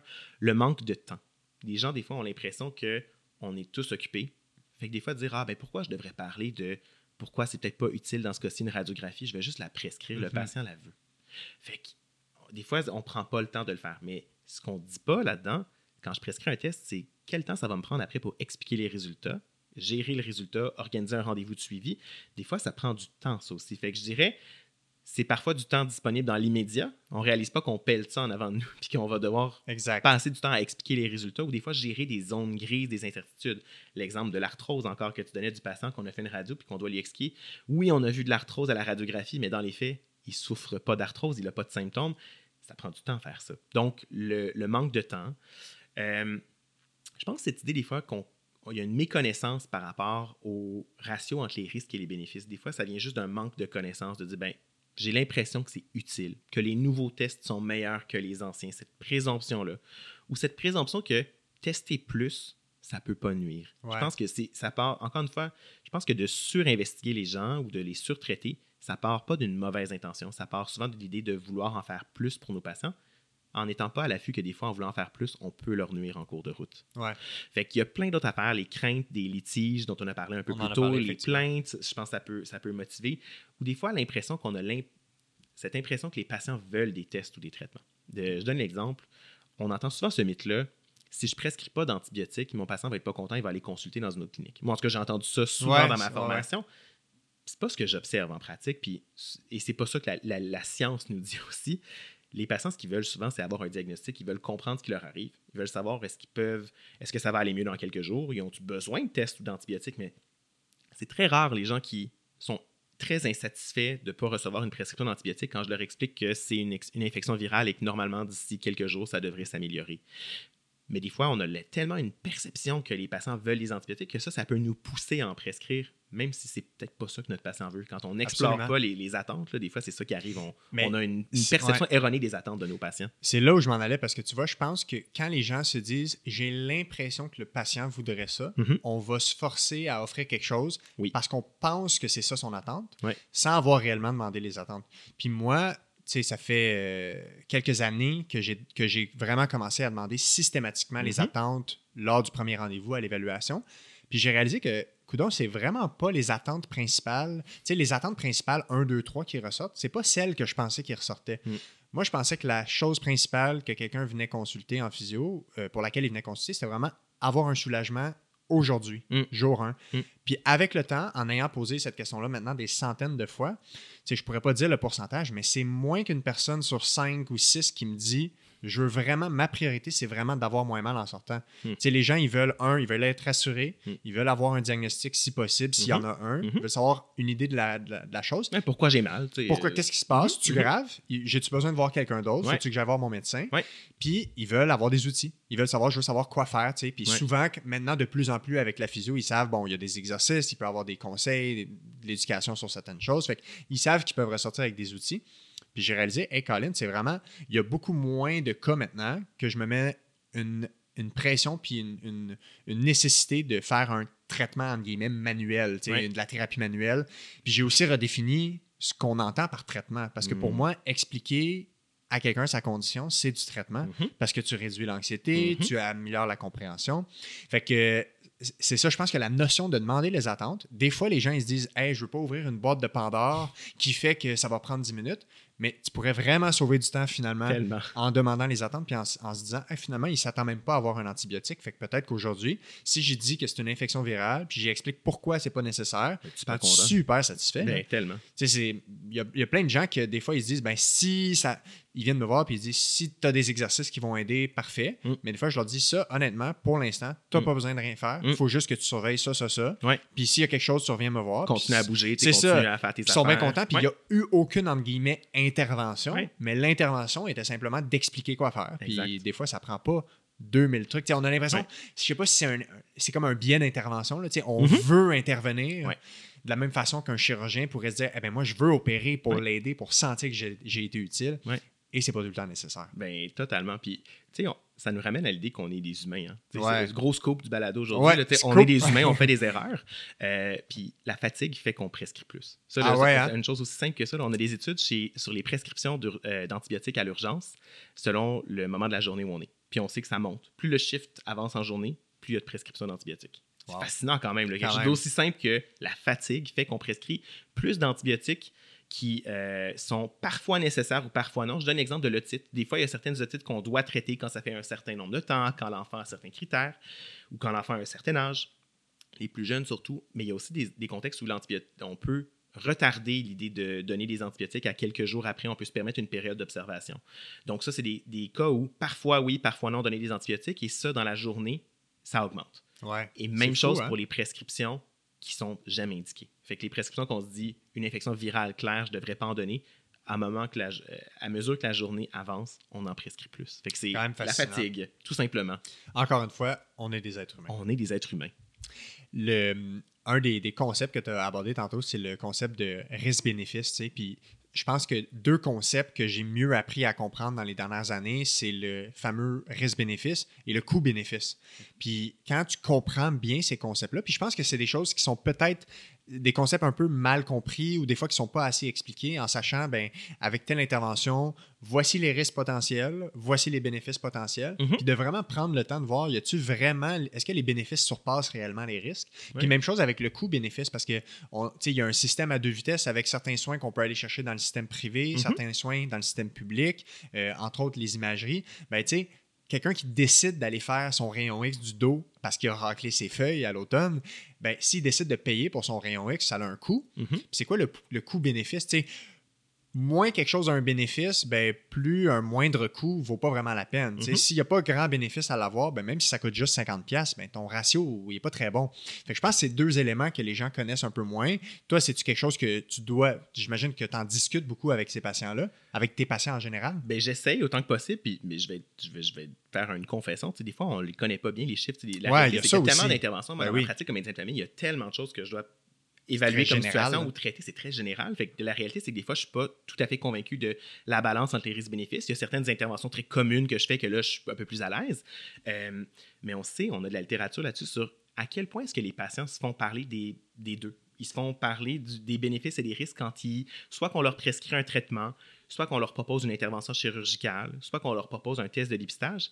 C'est une majorité de gens qui vont se faire parler des côtés positifs. Ouais. C'est une minorité des gens qui vont se faire parler des côtés négatifs. Donc, je pense qu'on a un bout de chemin à faire aussi comme professionnel. Ce que j'aime de ça aussi, c'est une discussion, hein, c'est une conversation entre nous et nos patients. Tu disais, le but, c'est pas d'être euh, dans le non, je vais, je vais pas te prescrire un test, mais d'être capable d'avoir des conversations sur pourquoi une personne veut un test. Moi, ça m'est déjà arrivé de rencontrer quelqu'un qui, qui rentre dans le bureau. La raison de consultation, c'est je veux une IRM du genou. Hmm. Bonjour, oui. euh, ça va bien. euh, mais euh, d'accord, pourquoi est-ce que vous voulez une IRM du genou? Puis là, des fois, c'est ben, je me suis blessé et là, tu comprends, OK, il y a une inquiétude en dessous Ouais, ça. En fait, tu comprends souvent que l'attente de la personne ou la demande souvent cache une inquiétude et d'essayer de voir, ben, ah, mais OK, ça, je peux vous aider, je peux même vous examiner. On- oui, peut-être qu'une IRM sera nécessaire, peut-être qu'elle ne sera pas nécessaire, puis je pourrais même vous- offrir un traitement sans avoir été jusqu'à Ouais. une IRM. Donc, des fois, c'est juste de reprendre la demande que j'ai devant moi, puis de voir qu'est-ce qui motive cette demande-là ou d'essayer d'explorer pourquoi Qu'est-ce que ça cache? Il y a peut-être une attente sous-jacente. euh. souvent le check-up, le, le fameux examen annuel, euh, c'est pas tant que c'est c'est mal de voir son médecin sur une base périodique, mais souvent quand les gens viennent nous voir pour un check-up, c'est qu'il y a une inquiétude en dessous de ça. Ouais. J'ai eu une personne de ma famille qui a eu un diagnostic, j'ai une personne de mon entourage qui, est, qui a eu un cancer. Fait que là, je suis inquiète par rapport à ça, puis je veux consulter pour qu'on me rassure que je suis pas à risque moi aussi. C'est souvent ça, il y a une inquiétude qui explique ça, ou encore un nouveau symptôme. Des fois, on le nomme pas, puis on se dit en, faisant un check-up, mon médecin va le trouver si jamais. Mais c'est capable de vraiment explorer pourquoi vous êtes inquiet par rapport à ça aujourd'hui? Ah, vous voulez un check-up? Y avait-il une raison qui faisait que vous preniez rendez-vous aujourd'hui avec moi pour ça? Ouais. Puis des fois, il y a beaucoup d'informations à aller chercher là. Et des fois, ça peut être motivé par des expériences antérieures Ouais. qui font que, ben, moi, mon frère, il avait eu une blessure, puis c'est son IRM qui a permis de trouver Ouais. sa, sa fameuse déchirure, puis ils l'ont opéré, puis là, il va mieux. Fait que des fois, il y a ça aussi, puis j'ai une histoire similaire où quelqu'un était déjà venu me voir en me disant je- peu importe le problème, je veux pas d'exercice. Mm. J'en veux pas d'exercice. Mm. Puis, en, en- puis, tu sais, au lieu de voir ça comme une confrontation, j'ai plus été curieux à comprendre, OK, d'où ça vient, pourquoi, Euh, avez-vous déjà fait des exercices, quel type? Finalement, j'ai vu qu'il avait déjà eu une expérience d'exercice de physio, mais les exercices avaient vraiment ennuyé, puis ça avait augmenté la douleur. Fait que Mm. c'est comprenable. Si tu fais Mhm. quelque chose qui te donne plus mal, tu n'as pas envie d'en faire plus, finalement. Totalement. Puis finalement, en comprenant, en, en faisant le, le bon diagnostic de la condition, j'ai dit, ben, pour ce diagnostic-là, ça, là, ce type d'exercice-là, c'est vraiment la meilleure chose pour vous. En avez-vous déjà fait? Puis n'avait jamais fait de ce Hmm. type-là? Je dis, ben, êtes-vous ouvert à l'essayer? Ben oui, ça, j'ai jamais fait. Fait que peut-être que j'aurais pu me fermer, tu sais, comme jeune physio inexpérimenté, j'aurais pu me dire, oh là là, OK, je ne donnerai pas d'exercice, je ne veux pas froisser la personne. Ouais. Puis avec le temps, tu vois plus ça comme une opportunité de discuter puis d'essayer de comprendre le point Ouais. de vue d'où ça vient. Oui, tout à fait. D'essayer de comprendre pourquoi nos patients répondent d'une certaine façon, ce qui motive leur demande. euh, Exact. Tout à fait. Choisir avec soin a fait une liste de, de questions à poser à son professionnel que je trouve, moi, je la trouve géniale. C'est tout simple. Puis, on le modifie des fois dans des contextes professionnels où on dit, ben voici cinq points avec- que vous devriez toujours aborder avec, avec vos patients quand Ouais. vous proposez un test ou un traitement. Mais c'est, est-ce que j'en ai réellement besoin? Quels sont les côtés négatifs? Pourquoi est-ce qu'on me le prescrit? Euh, qu'est-ce, qu'est-ce qui arrive si je fais rien? Mhm. Est-ce qu'on peut se revoir? Puis juste en ayant cette conversation-là, quand un médecin nous prescrit un test ou un traitement, déjà, ça nous permet de couvrir les côtés un peu négatifs, des fois, dont on n'a pas toujours le, réflexe de parler. Donc, moi, je, je, lis dans mon bureau cette affiche-là, puis je trouve des fois, ça ouvre des conversations super intéressantes avec nos patients. Euh, c'est un bon point. Ça favorise, ça encourage les patients à nous poser ces questions. Exactement. Ça montre qu'on est ouvert à recevoir ces questions-là, puis que c'est pas remettre en question ce qu'on leur propose. C'est justement, on veut s'assurer qu'ils ont bien compris les risques et les bénéfices potentiels. Dans ce, monde de surtraitement, surmédicalisation, c'est quoi l'influence euh, des, tiers payeurs, des agents extérieurs? On pense à la CNESST, mhm. on pense à des assureurs privés, euh, même à la limite, l'influence des compagnies pharmaceutiques qui ont des traitements, qui offrent des médicaments, qui, eux, ben, oui, ils veulent développer des traitements pour aider les gens, mais en même temps, c'est des entreprises, fait qu'il faut que ce soit financièrement rentable. Mhm. C'est quoi l'influence de ces agents-là là-dedans? Un des exemples que je donnais, c'est par exemple les patients que j'ai ben, qui ont une douleur au dos, ben, il faut qu'il y ait un diagnostic médical. Mhm. la fameuse entorse lombaire qui va revenir souvent. Mhm. Fait que ça met une étiquette sur les gens. Puis après ça, ben, si ça fait 3-4 mois puis ils sont pas retournés au travail, ben là, la CNSST va, pourrait demander ben, on va vouloir une IRM pour mhm. investiguer davantage. Quel impact ça, ça peut jouer là-dedans? Puis est-ce que ces agents payeurs-là doivent faire partie de la discussion pour, pour la solution, pour faire partie de la solution? Grosse question, hein, mais je pense que oui. En tout cas, on sait que les, la décision de prescrire ou non appartient aux professionnels, mais elle est influencée par des facteurs externes, que ce soit les demandes des patients ou de leurs proches, mais aussi les tiers payeurs, comme tu as nommé. Je pense que ça influence le fait de, participer aussi dans un groupe, d'être dans un milieu de pratique où c'est la norme. Les gens n'aiment pas être le vilain petit canard et pas faire comme son voisin. Fait qu'on prescrit comme nos collègues généralement. On fait partie d'un groupe où on, veut un peu se mouler à la pratique de groupe. Mais les tiers payeurs, j'ai pas de littérature là-dessus pour montrer que ça augmente les prescriptions de tests, mais anecdotiquement, dans ma pratique, c'est vrai que j'observe quand il y a certains assureurs ou la CNSST, ça va motiver des fois à vouloir des tests où on va avoir des demandes explicites de tests pour justifier une invalidité qui est prolongée. Donc oui, c'est sûr que ça influence la décision de prescrire ou non un test. Euh, mm-hmm. puis ça influence la décision de poser une étiquette ou non. Si, comme tu donnais l'exemple de la CNSST, ça prend un diagnostic médical, euh, donc une lombalgie aiguë d'allure mécanique sans critère d'alarme, ça passe pas auprès de la non, CNSST. Non, c'est pas sexy. Alors que pourtant, c'est probablement le meilleur terme et le plus juste scientifiquement à utiliser, mais ça ne passe pas. Il faut utiliser une entorse lombaire qui est un diagnostic que j'aime pas beaucoup. Euh, mais euh, en regardant la littérature, c'est un diagnostic souvent qui rassure les gens. Euh, c'est intéressant, j'ai regardé un article sur les, types d'étiquettes en musculo-squelettique, puis quel est l'impact sur... La perception des gens. Oui, et souvent, c'en est une qui est peut-être vue comme moins inquiétante, un sprain, une entorse. Les gens voient ça comme « Ah, ben c'est mineur. » Peut-être que j'aime mieux qu'on écrive ça que d'écrire euh, hernie discale. que ça, les gens voient, ben, exactement, les gens voient ça comme la fin de leur, leur vie active lorsqu'ils ont un, diagnostic d'hernie. Un parallèle à l'épaule, le syndrome d'accrochage est négativement vu par les patients. Fait que maintenant, dans la littérature, ils appellent, ils appellent ça les douleurs reliées à la coiffe des rotateurs. Alors qu'avant, on parlait de syndrome d'abutement, syndrome d'accrochage. Puis quand ils sont allés, c'est des études qualitatives où ils ont interviewé les patients. Puis quand ils sont allés comprendre, c'est que ben, les gens se disaient s'il y a quelque chose qui accroche, c'est quelque chose de mécanique. Fait qu'il faut une chirurgie pour régler ça. Fait qu'avec le temps, en tout cas, il y a plusieurs auteurs, dont Jeremy Lewis et compagnie, qui finalement, ils ont dit bon, on va appeler ça douleur reliée à la coiffe des rotateurs parce que ça inclut là-dedans les tendinopathies, les bursopathies, etc. Mm. Fait qu'on voit que certains diagnostics ont pas la même. Les gens n'ont pas la même perception de tous les diagnostics. Il y en a qui sont perçus comme étant peut-être plus plus euh, modulables dans le temps où ils sentent qu'il y a comme quelque chose à faire versus les diagnostics. Tu sais, l'arthrose, c'est, pourtant, c'est quelque chose de tellement commun, mais les gens ont l'impression que c'est la fin du monde parce que, entre guillemets, il n'y a rien à faire. Il n'y a pas de traitement euh, qu'on, peut, qu'on peut leur offrir. Je, caricature, je sais qu'il y a des traitements à leur offrir, mais mm-hmm. les gens ont souvent cette perception-là avec l'arthrose. Donc, il y a des diagnostics qui sont plus catastrophisants que d'autres. Oui, euh, effectivement. Mais oui, c'est sûr que ça influence. Puis, tu sais, moi, pour avoir discuté avec quelques médecins de famille, souvent, ils se sentent un peu pris entre deux chaises avec l'agent payeur puis le patient. Ils se disent, tu sais, je revois mon patient depuis quelques mois, puis à chaque fois, il n'y a pas de changement.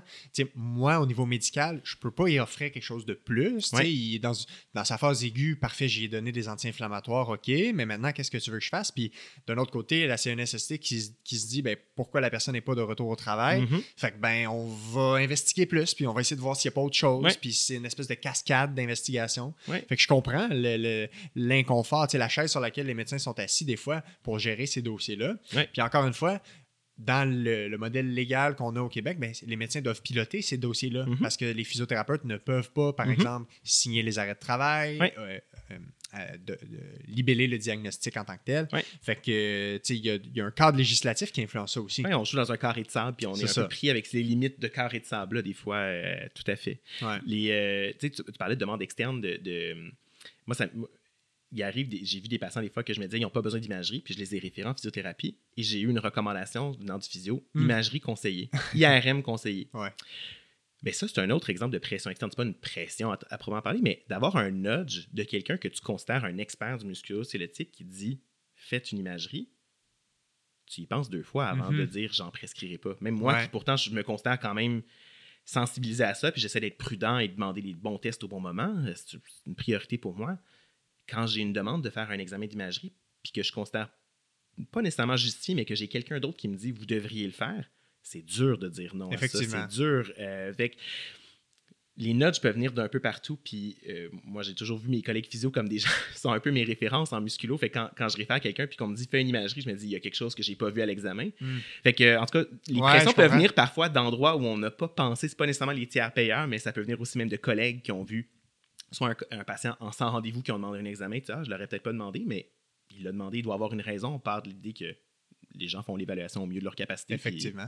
Et je pense aussi que ça peut ouvrir l'œil sur le fait que des fois, nos communications, quand on veut, par exemple, si on suggère une, imagerie, ben peut-être que ça peut être pertinent de dire qu'est-ce qui nous a amené. Oui. Avons observé 1, 2, 3, donc je pense à ça pour éliminer X ou Y. Ça peut aider à dire ah, OK, je comprends le raisonnement versus le, physio, y a-tu juste dit, euh, y a-tu juste référé pour une imagerie parce que le patient y a demandé, puis il était plus à l'aise avec le physio. Tu sais. Exact, oui, totalement. Puis déjà, en, communiquant ça, ça m'aiderait déjà souvent à mieux comprendre est-ce que je devrais dire oui ou est-ce que je devrais appeler la personne et dire attends, il faut qu'on en parle. Ça, aide à comprendre l'idée. Euh, puis penses-tu que le. Tu sais, je parlais tantôt du système à deux vitesses. Il y a, un peu un hybride privé-public pour avoir accès à des soins de santé ici au Québec dans notre contexte actuel. Est-ce que ça a une influence aussi dans toute cette sphère-là de surmédicalisation, de surdiagnostic, surtraitement? Comment toi tu vois ça, cet enjeu-là? Oui, c'est sûr que bon, je ne suis pas un expert de l'influence des systèmes sur euh, le fait de prescrire des tests, soit dans le public, dans le privé, mais on a quand même certaines données qui nous montrent que euh, dans les ressources privées, on a tendance à pousser certains tests ou traitements. Il y a une certaine promotion, comme souvent c'est une entreprise à but lucratif mhm. derrière ça. Donc, l'idée, c'est de, vendre des tests, des traitements à, des patients. Euh, l'exemple que je donnerais, c'est sur les antibiotiques. On sait que pour des diagnostics euh, équivalents, il y a plus d'antibiotiques qui sont prescrits au privé dans certains pays. Fait ça donne l'idée que des fois, cette pression de la relation marchande, de dire mon patient a payé pour la consultation, je me sens un peu obligé de lui donner qu'il me demande. En tout cas, ça vient un peu changer la nature de la relation professionnelle entre nous et nos patients. Puis, je ne veux pas jeter le blâme sur nos collègues qui travaillent plus. Je ne jette pas le blâme sur les individus, mais je pense qu'il faut qu'on se questionne sur le système et sur l'organisation et comment ça nous influence. Pas tant sur comment les gens pratiquent, mais ça vient introduire un biais, je pense, ou en tout cas des, des pressions de plus pour prescrire des tests, prescrire des traitements. L'exemple de l'imagerie au Québec, où on peut avoir accès à certaines, certains examens d'imagerie au privé, euh, ça va peut-être des fois amener cette idée que oui, mais j'utilise pas les ressources du public. Donc, si le patient le veut, c'est correct qu'on lui donne ce qu'il veut. Alors, ça occulte complètement la partie de la discussion sur peut-être les risques de cette imagerie-là. Au-delà des ressources que ça consomme, euh, c'est toute la partie des étiquettes que je vais apposer et peut-être les conséquences de l'imagerie inutile sur lesquelles on ne se questionne pas quand on prescrit en se disant c'est au privé, de toute façon, ça ne gruge pas les ressources du public. Puis l'autre chose, c'est qu'il faut se rappeler que c'est un vase clos. Hein. Les ressources du public, les ressources du privé, souvent, c'est un vase communicant. Donc, plus on a de demandes au privé, ben, moins on a de ressources disponibles au public. Donc, je pense qu'il faut quand même se questionner sur l'impact que ça a, le, privé, sur la santé. Oui, parce que, pour des gens qui ont les moyens de se payer des soins au privé, que ce soit euh, des chirurgies, des IRM, des, euh, des, injections de cortisone, etc., ben, si tu la veux, il y a pas, mal de chances que tu puisses l'avoir. Fait que ça, c'est comme si ça efface la pertinence de se poser la question est-ce que c'est nécessaire Est-ce que j'en ai besoin? Puis ça peut contribuer justement à cette, boule de neige de surtraitement et de surdiagnostic. Mm. Et cette idée de cynisme aussi que dans le public, on n'a pas accès aux bons soins et que si tu veux être bien soigné, il faut que tu ailles au privé. Ça, je pense que des fois, les gens disent mais moi, au privé, je l'ai eu en deux semaines, mon injection. Mais je pense que ça peut rapidement amener l'idée qu'on ne donne pas les bons soins au public alors que probablement que c'est qu'on on essaie de mieux encadrer et dire ben, voici les contextes pour lesquels on va donner tel type de soins versus que c'est peut-être un peu plus facile euh, C'est vrai. C'est comme si ça donne des arguments en faveur du fait que notre système public fonctionne pas bien. C'est comme si ça donne plus de, de- d'eau à ce, ce moulin-là. Alors que dans les faits, c'est peut-être juste qu'on donne des, plus de tests et de traitements inutiles Exact. dans Ouais. un autre contexte. Puis tu sais, je pense que vraiment, c'est sûr qu'il y en a. Puis tu sais, même moi, je pense à mon domaine en physiothérapie. Tu sais, la physiothérapie au Québec, là, Mhm. essentiellement à 90%, c'est dans le privé. Quand on parle de blessures et douleurs musculo-squelettiques, parce qu'il y a plein d'autres champs d'expertise Oui. avec des physios dans les hôpitaux et tout ça, mais c'est majoritairement au privé si tu as une blessure, une douleur. Et ben, dans un contexte privé, il y a du surtraitement. Mhm. Il y a de, puis, tu sais, il y y a de la littérature là- là-dessus qui, qui dit que après un certain nombre de séances pour telle pathologie, c'est plus vraiment pertinent. Mhm. Il y a comme un espèce de sweet spot de nombre de séances que au-delà de ça, bof, risque-bénéfice, il n'y a pas tant de bénéfices pour les traitements ajoutés, mais c'est au privé. Fait que tant que le patient est prêt à payer, techniquement, il pourrait être continu d'être il pourrait continuer d'être vu. sais. Puis, euh, dépendamment de certains, certaines mentalités, il y a même des, des principes de- de- d'offrir des, comment dire, des, des plans de traitement Mhm. avec des espèces de forfaits de traitement. Mhm. Comme euh, je vous propose un plan à euh, tu sais, 30 traitements sur deux ans pour euh, 2500 dollars. Des affaires comme ça que c'est comme, mais quoi, d'emblée, tu sais qu'on va avoir besoin de deux ans de traitement. Puis il y en a encore de ça au Québec. Fait que Mhm. je pense qu'il faut se poser la question comme professionnel de la santé, peu importe qui on est à travailler dans ce domaine, physiothérapeute, ostéopathe, chiropraticien, etc. Mhm. Tout le monde doit se poser la question est-ce que ce que j'offre comme traitement, c'est vraiment nécessaire Puis est-ce que c'est est-ce que c'est pertinent? C'est c'est à qui que ça répond comme besoin? C'est le besoin? C'est mon besoin à moi ou c'est le besoin du patient? Ouais, exact. Ouais, tout à fait. C'est- Encore une fois, c'est des pressions parfois externes. De, de- de la- l'argument un peu financier, des fois, qui peut venir nous motiver à pas dire au patient que le traitement, on pourrait l'arrêter à ce stade-là. Je pense qu'on devrait, au minimum, s'il y a de la littérature pour dire qu'après X nombre de séances, c'est pas Mhm. utile, je pense qu'on devrait au moins se dire, ben, je vais aviser mon patient que c'est plus clair qu'il y a des bénéfices à ce Exact, on le sait pas. S'il souhaite le continuer, je lui, je lui, en- je l'empêcherai pas de continuer à le faire, mais Ouais. je veux au moins être transparent avec lui, dire, écoutez, je pense que ce stade-ci, on pourrait voir si ça reste stable, même quand on arrête nos traitements, en tout cas. Ouais. Puis souvent, moi, j'invite les gens parce que ça m'est arrivé d'avoir de voir des patients qui sont venus de d'autres professionnels, euh, physio, chiro ou autres, puis qu'en venant me voir, ils me parlent de ce qui avait été offert comme traitement. Mm. Puis juste de leur refléter la question, pensez-vous que ça a de l'allure? De se faire offrir, par exemple, 45 traitements, trois fois semaine pendant quatre mois. Mm. Trouvez-vous que ça a de l'allure, ça, pour ce que vous avez, votre douleur au cou? Mm. Peut-être pas. Des fois, je je pense qu'on les, les patients sont osent peut-être pas assez remettre en question, pas remettre en question, mais poser des questions, tu sais, à Mhm. savoir, ben, ce que tu me proposes, tu sais, peux-tu m'expliquer pourquoi tu me proposes ça, m'expliquer qu'est-ce qu'on va faire, puis pourquoi c'est pertinent? Ouais. Je pense que des fois, les gens pourraient oublier ça. Tout à fait. Tu parlais de, des, des packages un peu VIP qu'on vend. Ouais.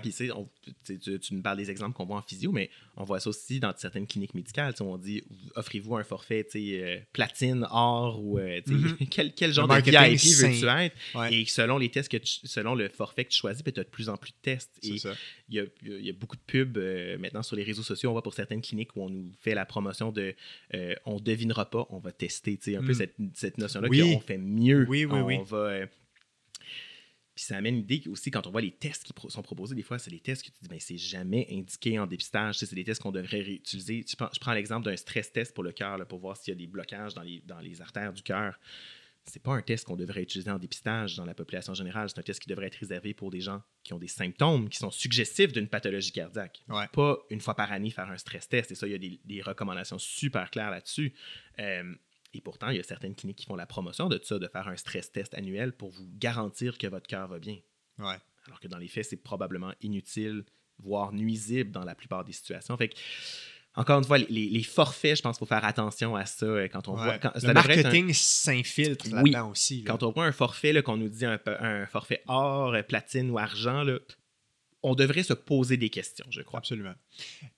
Selon toi, là, c'est la responsabilité de qui de pratiquer selon les meilleures pratiques? Tu sais, si on parle, moi, je suis un clinicien, je suis physiothérapeute, Mm. c'est-tu ma responsabilité? C'est-tu la responsabilité de mes employeurs, les, les boss d'entreprise des cliniques, de s'assurer que leurs physios sont meilleurs de leurs connaissances? C'est-tu la responsabilité de l'ordre professionnel? C'est-tu la, la responsabilité de l'association? Tu sais, Mm. C'est-tu un mélange de tout ça? Mm.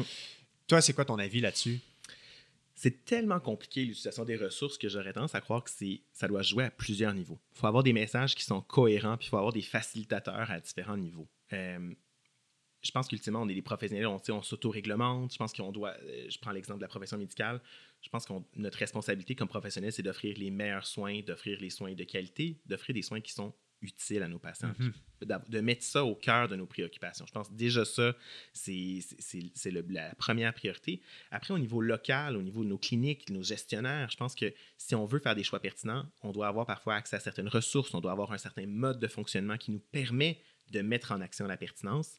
Et ultimement, nos ordres professionnels et notre système gouvernemental doit faciliter ça aussi euh, et s'assurer que ses membres pratiquent selon les meilleures normes, pas juste sur les diagnostics manqués, par exemple, mais aussi dire est-ce que j'ai des membres qui prescrivent trop de tests inutilement? Ben, d'intervenir dans ces cas-là aussi. Fait que je pense que ça, se doit, ça doit se jouer à plusieurs niveaux. plusieurs niveaux. Puis c'est un peu ce qu'on essaie de faire, de sensibiliser les professionnels, mais aussi d'établir des contacts avec les ordres professionnels, avec les milieux de formation à l'université. Je pense qu'il faut que ça se joue à plusieurs endroits pour qu'on ait vraiment un changement de culture. Parce qu'un des parallèles, que je fais souvent le parallèle avec les changements climatiques, c'est la responsabilité de qui? C'est-tu moi qui dois faire tout mon compost, puis acheter local, puis marcher partout, puis pas prendre l'avion? Puis je me dis, les changements climatiques, j'ai l'impression que c'est tellement quelque chose de gros. Il mm-hmm. faut que ça se joue à l'échelle planétaire, puis il faut vraiment que les gouvernements se mettent là-dedans. Puis sinon, c'est pas assez de dire c'est votre problème, les citoyens, arrangez-vous avec. Des fois, je vois un peu ce parallèle-là en me disant, ben, j'ai l'impression que ça prend vraiment comme la grosse structure qui, qui, qui, qui met en priorité d'avoir des professionnels de la santé qui usent de façon judicieuse des soins. Parce qu'au niveau individuel, de un, tu le sais, c'est très difficile de se tenir à jour sur les données scientifiques. Même pour des passionnés, tu arrives au bout de ton temps que tu as parce que les passionnés sont impliqués dans trop de projets. Fait qu'il y a ça aussi. C'est très difficile. De un, c'est c'est difficile de lire des articles scientifiques, c'est mhm. difficile de les analyser, mhm. c'est encore plus difficile de, changer nos pratiques en fonction de ça. Après ça, si tu regardes au niveau des employeurs, ben, je prends le modèle des cliniques de physiothérapie, euh, les, les boss de cliniques, pour que ce soit important pour eux, les, les, données probantes, puis d'avoir leur physio à jour, il ben, faut qu'ils payent de la formation, ça mhm. a des coûts. Il faut qu'ils offrent du mentorat à leur physio, ça a des coûts. Il faut qu'ils offrent des, des, conditions de travail qui permettent aux physio d'être à l'aise, euh, d'avoir assez de temps avec leurs patients pour faire des bonnes pratiques. Fait que hum, c'est complexe. C'est complexe. Puis, au niveau individuel, il faut vraiment que ça fasse partie de tes valeurs très ancrées, profondes de de, de, un, la curiosité, la soif de connaissance, de toujours remettre en doute les pratiques, de, se mettre à jour. Puis j'ai l'impression que c'est comme trop de poids à porter pour les individus en tant que tels s'il n'y a pas plus grande instance qui, qui met cette. Euh, qui, qui, Ouais, qui met l'épaule à la roue pour qu'on ait une meilleure utilisation des soins. Je suis entièrement d'accord. Je pense qu'on ne peut pas faire reposer ça uniquement sur des individus. Puis peut-être un niveau dont on n'a pas parlé, c'est les, rédacteurs de lignes directrices. Je pense que toute la guidance qui nous est donnée sur comment traiter ou approcher certaines conditions de santé, s'il n'y a pas une cohérence aussi avec une approche de pertinence, ben à un moment donné, ça va se perdre. Et les gens se fient beaucoup aux recommandations qu'on émet, les, sociétés les guides de pratique, les guides de pratique, exactement. Puis tous les guides de pratique, on le sait, ne se valent pas, ne sont pas tous pareils. Il y en a qui sont beaucoup plus robustes en termes de méthodologie puis de force de recommandation, alors qu'il y en a d'autres, c'est parfois questionnable. Donc, j'ajouterais aussi, s'assurer qu'il y a une cohérence dans les lignes directrices, c'est que parfois les zones grises soient un peu plus approfondies et qu'on parle de ces risques et bénéfices-là dans les lignes directrices. Oui, c'est un bon point. C'est ouais, absolument un bon point parce que des fois, qui, dès que les gens entendent guide de pratique, ils vont se référer comme une Bible. Ils vont dire c'est la chose à laquelle je peux me référer. Alors qu'on sait que la méthodologie n'est pas tout le temps parfaite sur tous les guides de pratique. Ce pas tous qui ont la même, euh, la même robustesse. Oui, oui. Ce serait quoi les solutions vers l'avenir? Euh, toi, tu es impliqué dans Choisir avec Soin, tu es le président de, cette organisation-là. Euh, j'étais au congrès au printemps qui était absolument incroyable. On était quelques physiothérapeutes dans un congrès de médecins. c'est quoi les solutions vers l'avenir pour mieux utiliser nos soins, faire des, offrir des meilleurs soins à la population? Euh, puis, euh, c'est quoi les, les, grandes missions de choisir avec soin pour l'avenir? Hmm. Plein, plein, plein de missions. Ça, c'est pas ça qui nous manque, des projets. mes, nuits courtes euh, peuvent en témoigner. Mais je pense qu'une des choses, c'est la communication. On a, parlé de parler de risques et bénéfices, d'être capable d'avoir cette conversation-là. Je pense que, en tout cas, de, rehausser les habiletés de communication de tout le monde, puis de miser sur, de, montrer toute l'importance que ça revêt, je pense que ça, c'est incontournable pour amener de l'avant les principes de choisir avec soin et les principes de pertinence clinique qui, sont, selon moi, les mêmes. Euh, on parle, on développe des formations pour des, on développe de la formation continue pour les professionnels. On essaie d'élargir aussi à développer de la formation pour des infirmières, des IPS. Donc, on essaie de plus en plus, pardon, mon Dieu, je m'emballe en en parlant.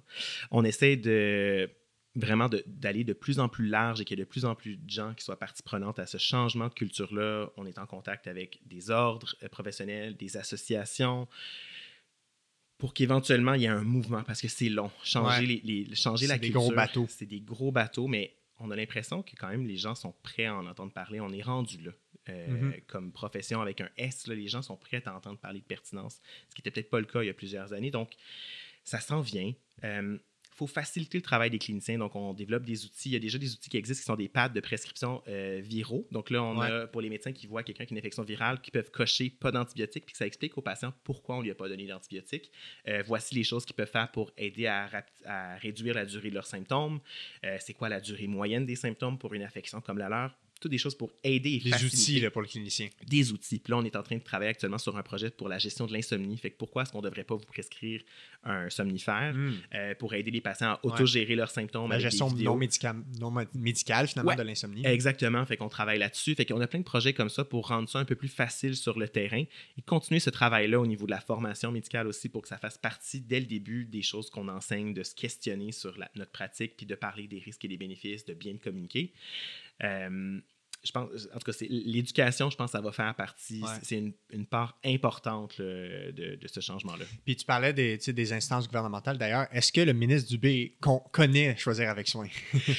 en tout cas, une chose est sûre, on peut dire qu'on lui a envoyé des lettres. on a, une chose est sûre, on a des canaux de communication avec le gouvernement. Euh, je pense que le, Choisir avec soin a une, une aura positive. Je pense que les gens voient que le discours est axé sur la qualité des soins, il n'y a pas de discussion sur l'argent. Euh, fait que je pense que il y a un, aura positif. Les gens se rallient au mouvement Choisir avec soin parce que c'est quand même assez robuste au niveau des données probantes. Donc, les gens embarquent et je pense qu'il y a façon de travailler ensemble avec ce qui se fait à différents niveaux gouvernementaux et ce qu'on fait comme organisation sur le terrain, de prendre les initiatives qui marchent sur le terrain et de les rendre à plus grande échelle. Donc, c'est oui, il y a des canaux de communication avec euh, différents niveaux paliers. Euh, peut-être. Oui, vas-y. Ben, J'allais juste dire une autre solution dont on n'a pas beaucoup parlé, mais tu parlais des données probantes, que c'est difficile. Puis je pense que d'être capable de développer l'esprit critique chez nos professionnels, d'être capable de se faire une tête sur des pratiques qu'on nous propose, de, de à repérer les pratiques de bonne valeur versus celles de faible valeur, je pense que ça, c'est incontournable. dans un monde où on a, des possibilités grandissantes de ce qu'on peut offrir, d'avoir des professionnels qui sont capables de se positionner, se faire une tête sur c'est-tu utile ou c'est pas utile, d'être capable d'être des bons scientifiques, je pense que ça va être une des solutions aussi. Oui, c'est un très bon point de développer l'esprit critique.